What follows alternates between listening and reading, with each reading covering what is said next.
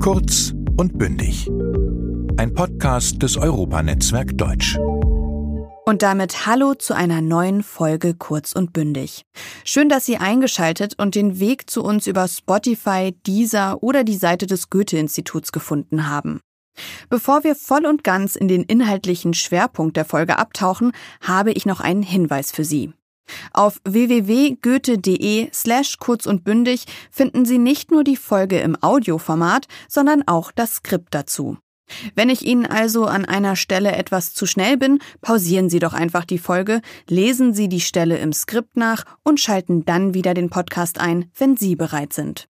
Und jetzt zum heutigen Thema. Die Europäische Union hat ein großes strategisches Interesse daran, die Zusammenarbeit mit China, einem der wesentlichen Akteure dieses Jahrhunderts, aktiv zu gestalten. Wird sich das ändern? Ich denke, China hat seine eigene Art, damit umzugehen. Ich denke, dass es weiterhin die Kontrolle über seine Wirtschaft behalten möchte. Und das heißt, wir bekommen nur einen kleinen Teil des Kuchens ab. Wir haben also ein ernsthaftes Problem beim Thema Marktzugang und ich sehe nicht, dass es viel einfacher wird, offen gesagt. Uh, becoming much easier, frankly. Das Potenzial der Zusammenarbeit mit China ist äh, riesig und deswegen ist das für uns ein wesentlicher Teil unserer wirtschaftlichen Strategie. In dieser Folge geht es um den Handel mit China. Im ersten Ton haben wir die deutsche Bundeskanzlerin Angela Merkel gehört, die in einer Videoschalte mit der Konrad-Adenauer-Stiftung die Bedeutung eines Handels mit China für die Europäische Union bekräftigt. Das ist nicht verwunderlich, denn Angela Merkel brachte das Handelsabkommen zwischen der EU und China, das unter deutschem EU-Ratsvorsitz beschlossen wurde, maßgeblich voran. Im zweiten Ton hörten wir Jörg Wuttke, den Präsidenten der Europäischen Handelskammer in China, der die Bedenken, wenn es um einen Handel mit China geht, auf der wirtschaftlichen Seite gekonnt zusammenfasst. Es bleibt fraglich, wie ausgewogen der Handel mit China wirklich ist. Exemplarisch für diese Vermutung steht das Projekt der neuen Seidenstraße, dessen deutscher Endpunkt in der Stadt Duisburg liegt. 2020 ergab eine Studie der Europäischen Union, dass vor allem chinesische Firmen von dem Projekt Neue Seidenstraße profitieren und nicht wie erhofft europäische und chinesische Firmen gleichermaßen. In der deutschen Presse wurde deshalb die Seidenstraße dann gerne auch Einbahnstraße genannt. Doch eine Stadt lässt sich von solchen Zweifeln nicht beirren. Die zuvor erwähnte Stadt Duisburg. Von dort hörten wir im letzten Ton Sören Link, den Oberbürgermeister der Stadt Duisburg. Und mit diesem Einstieg kommen wir zu unserer heutigen Frage. Ist ein fairer Handel mit China möglich?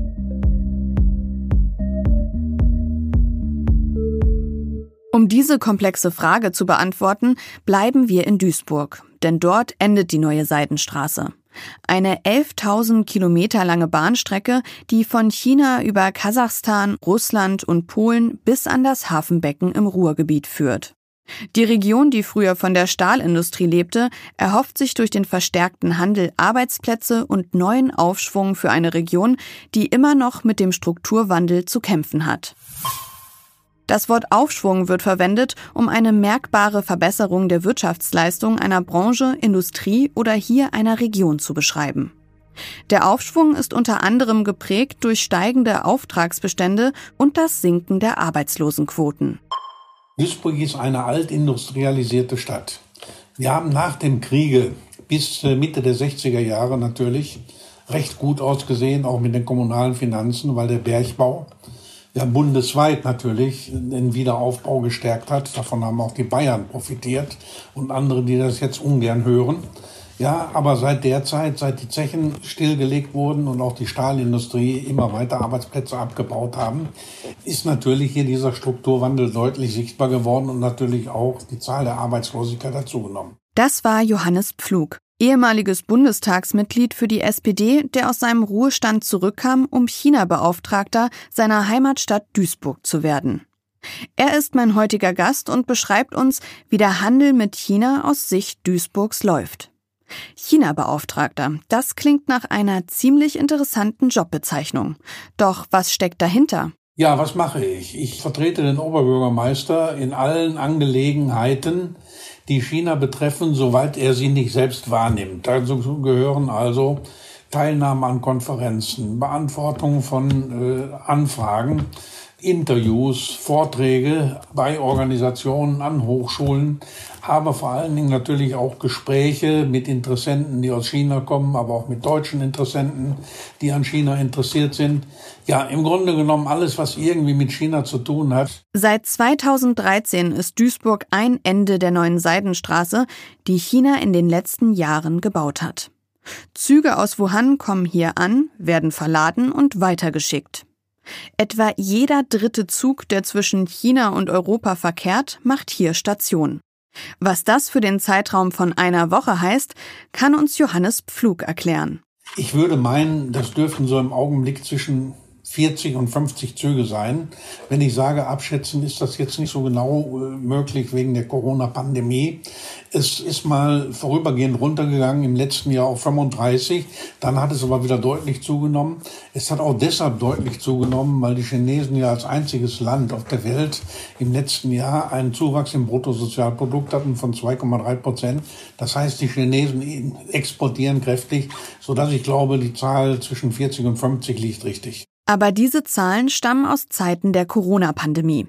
In Zukunft sollen es noch viel mehr werden. Ja, es gab Prognosen von chinesischer Seite, die sagten, wir wollen das irgendwann erhöhen, wahrscheinlich bis zum Ende diesen Jahres auf 70 pro Woche. Ob das äh, möglich sein wird, werden wir sehen. Duisburg ist nicht zufällig das Ende der Seidenstraße geworden. Dafür gibt es verschiedene Gründe, erklärt Johannes Pflug. Wir haben eine langjährige Beziehung zur Stadt Wuhan im nächsten Jahr, 40 Jahre. Aber das äh, ist nicht ausschlaggebend gewesen, sondern vielmehr ist es so, dass die Chinesen sich sehr genau angeschaut haben, welche Städte für ihre äh, Belange in Frage kommen.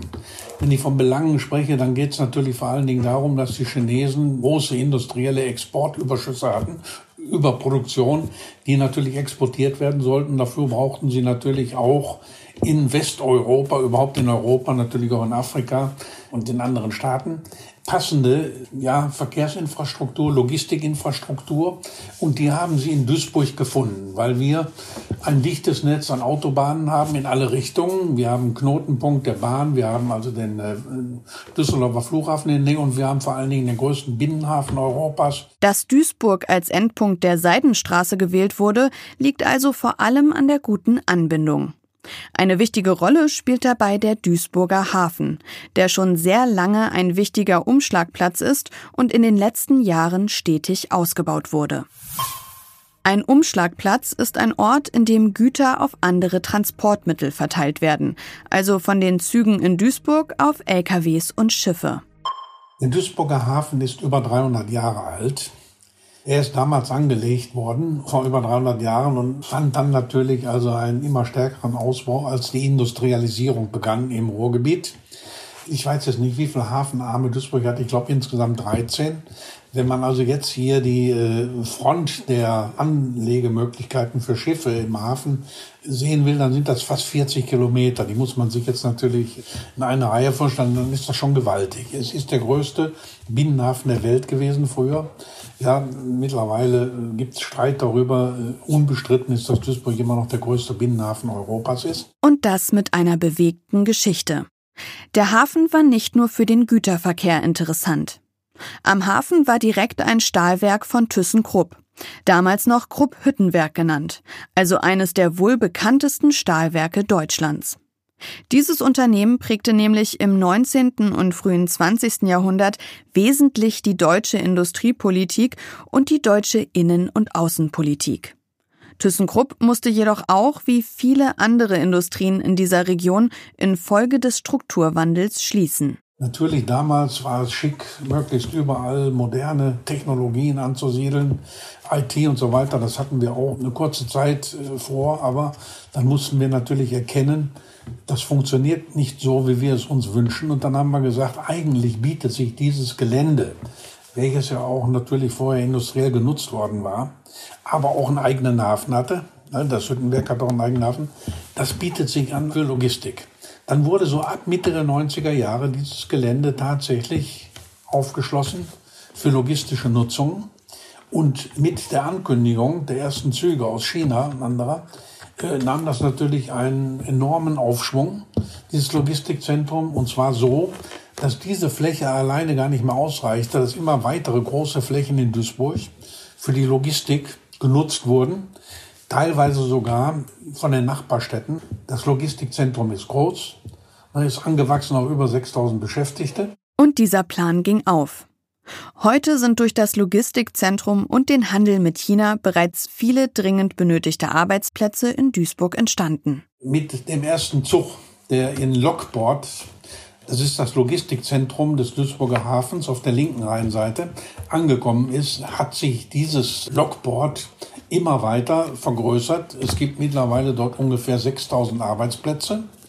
Fachleute sagen, dass an jedem dieser Arbeitsplätze sieben bis acht weitere Arbeitsplätze hängen. Aber ich gehe mal aus von diesen 6000. Das ist kein Pappenstiel. Das ist für uns natürlich auch schon durchaus bedeutsam.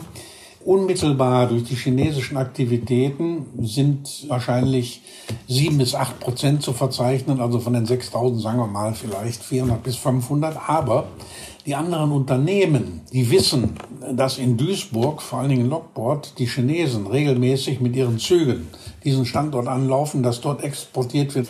Die haben natürlich hier sich für den Standort entschieden, weil die Chinesen da eine Katalysatorwirkung haben. Also der Effekt auf die Arbeitsplätze ist jetzt schon deutlich messbar. Und äh, mit äh, weiteren Investitionen wird natürlich auch dieser Effekt größer sein es ist eine gute Chance, auch mit diesem Strukturwandel besser fertig zu werden. Wenn man in Deutschland sagt, das ist kein Pappenstiel, dann ist gemeint, dass etwas von größerer Bedeutung ist, als es den Anschein hat. Das Wort Pappenstiel alleine bezeichnet ansonsten eine Kleinigkeit oder etwas Wertloses. Das soll vor allem durch einen Spillover-Effekt, also einem Übertragungseffekt auf andere Bereiche geschehen, von dem die ganze Stadt profitieren kann. Chinesische Unternehmen sollen sich vom Hafen angezogen in Duisburg ansiedeln.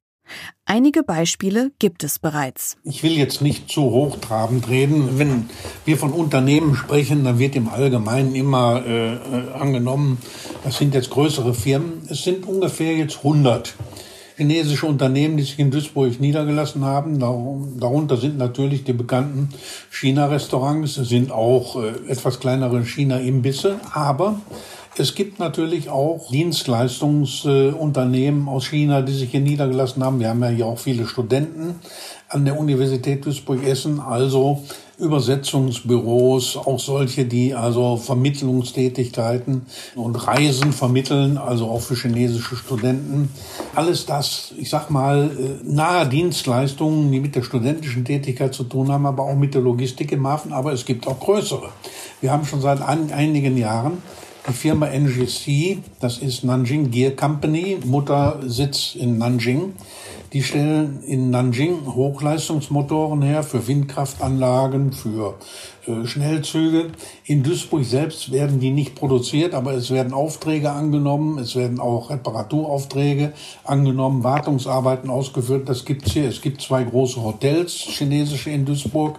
Ja, man kann durchaus sagen, dass erstens die Diversität zugenommen hat, die Palette der unterschiedlichen chinesischen Unternehmen nimmt zu und die Unternehmen werden auch größer. Entsprechen denn aber diese Unternehmen dem, was sie sich erhofft haben, dadurch, dass Duisburg das eine Ende der Seidenstraße geworden ist? Oder hofft man da auf andere Unternehmen, die sich da niederlassen? Alle fangen irgendwann mal klein an, wir auch. Wir sind natürlich nicht Düsseldorf, wir sind auch nicht München oder Hamburg, aber wir sind für die Chinesen eine sehr interessante Stadt und wir erhoffen uns natürlich, dass neben den Dienstleistungen auch allmählich andere Unternehmen nach Duisburg kommen.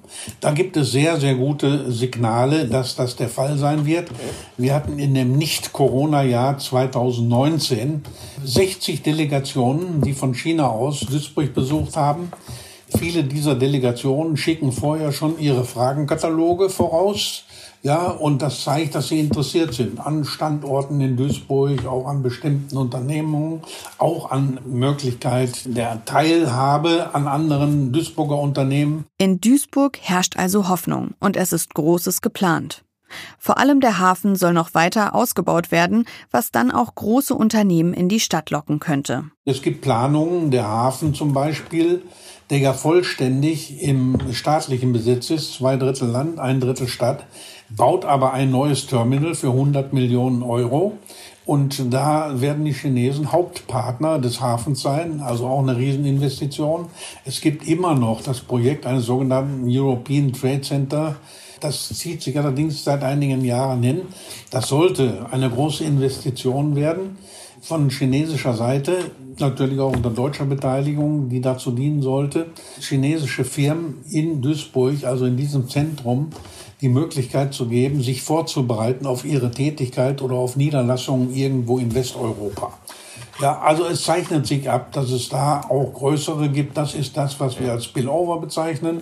Erst kommen die kleinen, die die Logistikunternehmen, dann kommen die logistiknahen Dienstleistungen und dann kommen die größeren, die auch in die Stadt kommen. Derzeit hat die Stadt Duisburg über 490.000 Einwohnerinnen und Einwohner, rund 2200 von ihnen sind Chinesinnen und Chinesen. In Relation gesehen ist das gar nicht mal so viel, aber auch durch den Handel mit China entsteht natürlich kultureller Austausch. Duisburg ist natürlich schon auch durch die China-Beziehungen ein bisschen kulturell geprägt. Ne? Wir haben eines der schönsten, wie auch andere Städte sagen, chinesischen äh, Neujahrsfeste. Ende Februar immer in äh, Duisburg.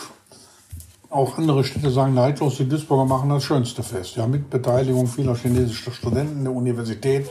Wir haben ja Ostasienwissenschaften, hier ein Konfuzius-Institut, die sich alle damit engagieren. Wir haben schon seit vielen Jahren das große Drachenbootrennen in unserem Innenhafen. Das ist jetzt nicht nur von den Chinesen gekommen, sondern auch Duisburger Erfindung, sag ich mal, gewesen, aber die beteiligen sich daran und irgendwie, wenn der Name Drache fällt oder Begriff, dann gehören irgendwie natürlich auch Chinesen dazu. Also diese äh, Prägungen kultureller Art, auch Ausstellungen, die hier stattgefunden haben, Malereien und so weiter, sind natürlich in Duisburg immer mehr zu finden und die stoßen auch auf großes Interesse, weil es eben das ist, was auch die Beziehung ausmacht, nämlich auch fremde Kultur in die Stadt holen und interessante Kulturen kennenlernen. Auch Schulen sind in den Beziehungen zu China involviert. Es gibt Austausch bis hin zu Grundschulen, die also regelmäßige Kontakte haben, auch zu chinesischen Schulen. Es gibt berufsbildende Schulen, die einzelne Schüler nach China schicken oder auch chinesische Schüler empfangen. Aber es gibt auch ein Gymnasium, welches äh, mittlerweile auch Chinesisch als zweite Fremdsprache anbietet, bis hin zum Abitur. Und es gibt auch mindestens einen Kindergarten, der äh, unter anderem auch Chinesisch anbietet. Doch auch den Argumenten der Kehrseite bei einem Handel mit China ist sich Duisburg bewusst. Nehmen wir beispielsweise den Punkt der gefürchteten Abhängigkeit. Das stimmt in keiner Weise. Erstens, der Hafen gehört voll und ganz dem Land und der Stadt. Zweitens gibt es hier keinerlei Verschuldung gegenüber den Chinesen. Drittens gibt es hier keine Beteiligung von Chinesen an irgendwelchen wichtigen Unternehmen oder sowas. Es gibt keine Kredite. Die Stadt ist absolut, ja, völlig selbstständig und frei von chinesischer Einflussnahme bisher. Das einzige Interesse, was die Chinesen haben, die Infrastruktur zu nutzen, die der Hafen bietet, das Logistikzentrum bietet, ja, und wir legen Wert darauf, dass das so bleibt, dass also auch der Hafen voll und ganz im äh, städtischen und Landesbesitz bleibt. Wenn investiert wird im Hafen oder in der Stadt, von chinesischer Seite ist das erwünscht, ergibt aber keinerlei Abhängigkeit. Allerdings könnte es problematisch werden, wenn der Handel ins Stocken geraten würde. Aber ein Todesurteil wäre das für Duisburg nicht, meint Johannes Pflug. Die Handelsbeziehungen bestehen ja darin, dass Duisburg der Umschlagplatz für China ist. Chinesische Waren werden nach Duisburg gebracht und von anderen Ländern aus, ja, von unseren Nachbarstädten, aber Nachbarstaaten, werden Waren von Duisburg aus nach China exportiert. Das heißt, die Wirtschaft in Duisburg, sofern es nicht der Hafen und seine äh, Einrichtungen sind, ja, ist davon nicht betroffen. Also es würde nicht dazu führen, dass jetzt irgendwelche großen Unternehmen in Duisburg stillgelegt würden. Wenn das der Fall wäre, wenn China hier in Duisburg selbst als großer Arbeitgeber auftreten würde, dann könnten natürlich solche Abhängigkeiten entstehen. Könnten, sage ich. Bisher ist das nicht der Fall. Beiden Hotels, gut, Dienstleistungssektor, ja, aber das sind natürlich hier zahlenmäßig immer noch keine großen Abhängigkeiten, die da entstehen. Die gefürchtete Abhängigkeit von der Großmacht ist allerdings auch nur ein Punkt, wenn es um Kritik am Handel mit China geht. Wiederholte Menschenrechtsverletzungen in Xinjiang, der Region, in der die muslimische Minderheit der Uiguren lebt, werfen die Frage auf, ob ein Handel mit China überhaupt vertretbar ist. Johannes Pflug nimmt das Problem ernst, sieht aber nicht seine Kommune in der Verantwortung. Wir sind natürlich keine unpolitischen Menschen in Duisburg und ich selbst war Mitglied des Auswärtigen Ausschusses, habe selbst ständig mit Menschenrechtsverletzungen es zu tun gehabt, aber Zunächst mal, die Städtepartnerschaft mit Wuhan wurde abgeschlossen 1982 in der Zeit der Öffnungspolitik von Deng Xiaoping und der Reformpolitik. Und ich habe im Bundestag selbst Reform- und Öffnungspolitik miterlebt.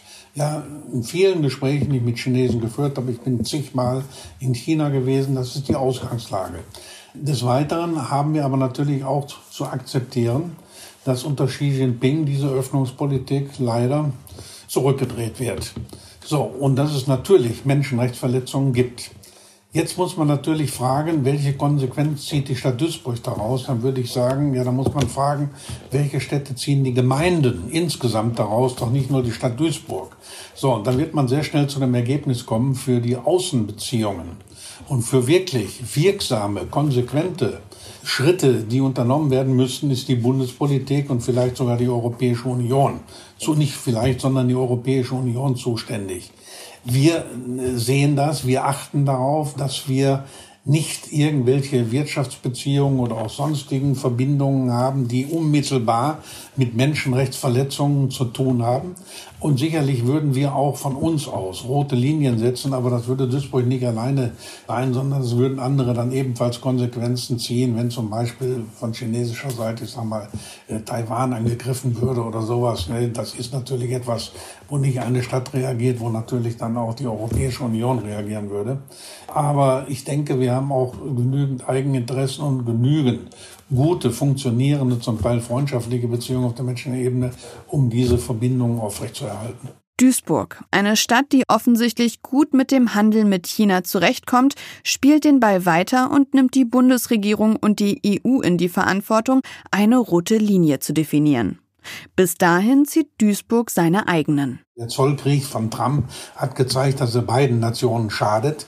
Ja, aber es gäbe sicherlich äh, Dinge, äh, die Duisburg beachten würde. Also wenn zum Beispiel größere Mengen von Waren aus Xinjiang nach Duisburg geliefert würden, ja, dort, wo die Uiguren leben, ne, dann wäre das sicher etwas, wo man sagen würde, das geht nicht. Das akzeptieren wir hier nicht nach Duisburg, das kann ja nicht hingeliefert werden. Aber das sind jetzt Spekulationen. Die Stadt Duisburg kooperiert noch in einem weiteren großen Projekt mit chinesischen Unternehmen. Duisburg möchte Smart City werden und die Stadtverwaltung möglichst weit digitalisieren. Das heißt vor allem Behördengänge für Bürger ins Netz zu verlagern, aber das ist nicht alles. Die Duisburger Feuerwehr hat seit zwei Jahren mittlerweile oder drei Jahren auch eine Drohne in Betrieb, Mittlerweile sind sogar zwei. Die fliegen voraus, wenn irgendwo Störmeldungen sind, ja, und geben dann Lagemeldungen vom Ort selbst, sodass die Feuerwehr sich frühzeitig darauf einstellen kann. Die kann das an der Farbe des Rauches erkennen oder kann auch erkennen, ob die Zuwegung frei ist oder ob die besser äh, anders fahren. Alles das machen wir mit Hilfe von Smart City auch Steuerung demnächst von Ampelanlagen und so weiter. Und das können die Chinesen sehr gut. Das kann man äh, sich in China ja direkt vorführen dann. Das bedeutet Smart City. Beteiligt daran die Stadt Duisburg als diejenige, die die Dienstleistung in Anspruch nimmt, die Stadtwerke Duisburg, die zu 100 Prozent der Stadt gehören, aber ein eigenständiger Betrieb sind. Dann auch Vertreter der Universität Duisburg aus dem IT-Bereich und die Firma Huawei. Von Seiten der Bundesregierung und der Europäischen Union gibt es immer wieder Sicherheitsbedenken bezüglich einer Zusammenarbeit mit Huawei. Zuletzt sollte das Unternehmen vom Wettbewerb um den Ausbau des 5G-Netzes ausgeschlossen werden. Dem Unternehmen wird vorgeworfen, zu stark unter dem Einfluss der chinesischen Regierung zu stehen. Johannes Pflug und die Stadt Duisburg sehen das anders.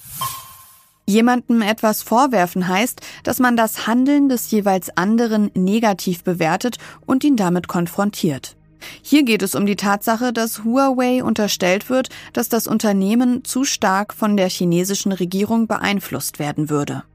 Die Amerikaner haben schon Da erinnere ich mich an meine Bundestagsabgeordnetenzeit vor 15 Jahren gegen Huawei gekämpft. Da ging es aber nicht darum, dass da irgendwelche Spionagehaltungen gemacht wurden, sondern wurde immer äh, versucht, General Electric ins Geschäft zu bringen, weil die Amerikaner natürlich auch immer eigene Interessen verfolgen.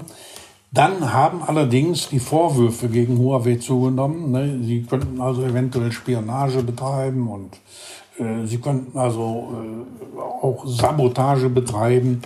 Nur außer Vorwürfen, Vermutungen und, und Behauptungen ja, gibt es bis heute nicht einen einzigen vernünftigen Beweis dafür, dass die Chinesen oder die Firma Huawei das bisher getan hätte. Das Bundeskabinett hat einen Beschluss gefasst, der sehr vernünftig ist. Die haben gesagt, wir werden niemanden ausschließen, keine ausländischen Firmen ausschließen, aber alle haben sich einer zusätzlichen Sicherheitsüberprüfung zu stellen. Da kann ich nur sagen, das ist sehr vernünftig. Im Bundestag war man sich beim Thema Huawei nicht so schnell einig. Im Dezember 2020 schloss die Bundesregierung dann aber einen ersten Kompromiss. Mit dem sogenannten IT-Sicherheitsgesetz 2.0 wird Huawei beim Thema 5G nicht gänzlich ausgeschlossen, aber es sind regulatorische Hürden für den chinesischen Netzbetreiber vorgesehen. Noch ist das Gesetz nicht in Kraft und es gibt viele Bundestagsabgeordnete, denen das nicht ausreicht und die sich dafür einsetzen, Huawei aus Deutschland fernzuhalten. Aber die Stadt Duisburg sieht aktuell keine Probleme bei ihrer Kooperation mit Huawei. Allerdings wünscht sich Johannes Pflug eine klare Positionierung der EU in Bezug auf den Handel mit chinesischen Unternehmen. Ich persönlich habe in meinen Vorträgen schon vor drei Jahren gesagt, ich vermisse von Seiten der Europäischen Union klare Aussagen, zum Beispiel dazu, was für die Europäer strategisch wichtig ist und was für die Europäer auch sicherheitsrelevant ist. Da hätte man schon vor drei, vier Jahren sagen müssen, im Bereich der inneren Sicherheit, also der innere Kreis, aber auch der äußeren Sicherheit, militärische Sicherheit und so weiter, wollen wir keine ausländischen Firmen hineinlassen bei der Ausstattung mit E-Techniken. Das hat die Europäische Union nicht gemacht. Sie haben zugeschaut, wie einzelne Länder und Städte auch kooperiert haben, gut zusammengearbeitet haben mit Huawei, wie wir es auch äh, in Duisburg tun, nach wie vor. Aber sie haben zugeschaut und plötzlich kommen hier große Bedenken und so weiter, die durch nichts bewiesen sind. Das ist einfach nur unseriös oder unfähig. Harte Worte aus Duisburg. Sicher ist aber, dass sich Duisburg daran halten würde, wenn es eine Vorgabe gäbe, die Zusammenarbeit mit Huawei in bestimmten Bereichen zu unterbrechen. Doch damit das funktioniert, bräuchte es klarere Vorgaben und vor allem müssten Deutschland und Europa ihre Interessen im Konflikt zwischen China und den USA klar definieren und daraus Richtlinien für Städte und Gemeinden ableiten, meint Johannes Pflug. Die Europäer sind aber mit beiden Supermächten wirtschaftlich auch sehr stark verknüpft mit den Amerikanern und mit den Chinesen. Wir können daran eigentlich nicht interessiert sein, dass solche unterschiedliche Normen entstehen. Und deshalb ist es notwendig, dass die Europäer sehr deutlich und selbstbewusst ihre eigenen Interessen formulieren gegenüber beiden Supermächten. Wenn die Europäer das tun, dann müssen sie natürlich auch innerhalb dieser Interessen deutlich machen, was für ihre Länder und was für ihre Gemeinden möglich ist. Das haben sie in der Vergangenheit nicht getan. Sie haben erst seit zwei, zweieinhalb Jahren angefangen, ja, sich damit intensiver zu beschäftigen. Sie haben keinen gemeinsamen Standpunkt zur Seidenstraße formuliert. Ja, erst seit einigen Jahren gibt es jetzt die Aussage der Europäer, ja, China ist also wirtschaftlicher Konkurrent und Partner, aber China ist gleichzeitig natürlich auch systemischer Rivale, der andere Regierungsformen unterstützt. Das ist alles sehr, sehr spät gekommen. Was steht am Ende dieser Folge? Wir sind nach Duisburg gereist und konnten uns dank Johannes Pflug ein Bild von der Zusammenarbeit zwischen China und der Hafenstadt Duisburg machen. Was sich uns gezeigt hat, ist ein Spannungsfeld von wirtschaftlichen Interessen und der Verschränkung von Verantwortlichkeiten. Abschließend lässt sich die Frage, ist ein fairer Handel mit China möglich, in Duisburg nicht klären. Allerdings konnten wir sehen, welche Früchte dieser Handel tragen kann, und am Ende ist die Haltung der Stadt, solange sie von ihrer strategisch günstigen Lage als Teil der Seidenstraße profitiert, durchaus nachvollziehbar. Ich hoffe, dass Ihnen unser kleiner Ausflug nach Duisburg gefallen hat und dass Sie Lust haben, sich noch intensiver mit dem Thema auseinanderzusetzen und an Ihren Deutschkenntnissen zu feilen. Um das zu tun, haben wir Ihnen ein Arbeitsblatt mit dazugehörigen Lösungen bereitgestellt. Wie immer unter www.goethe.de slash kurz und bündig. Noch mehr Angebote finden Sie auf den Seiten des Goethe-Instituts im Internet und in Ihrem Heimatland. Ich bin Linda Achtermann und ich freue mich, wenn Sie bei der nächsten Folge kurz und bündig wieder einschalten. Tschüss! Der Podcast Kurz und Bündig ist eine Zusammenarbeit der Apparat Multimedia GmbH und des Europanetzwerk Deutsch. Das Auswärtige Amt und das Goethe-Institut fördern mit dem Programm Europanetzwerk Deutsch seit 1994 die deutsche Sprache als Arbeits- und Verfahrenssprache in den europäischen Institutionen. Moderation Linda Achtermann.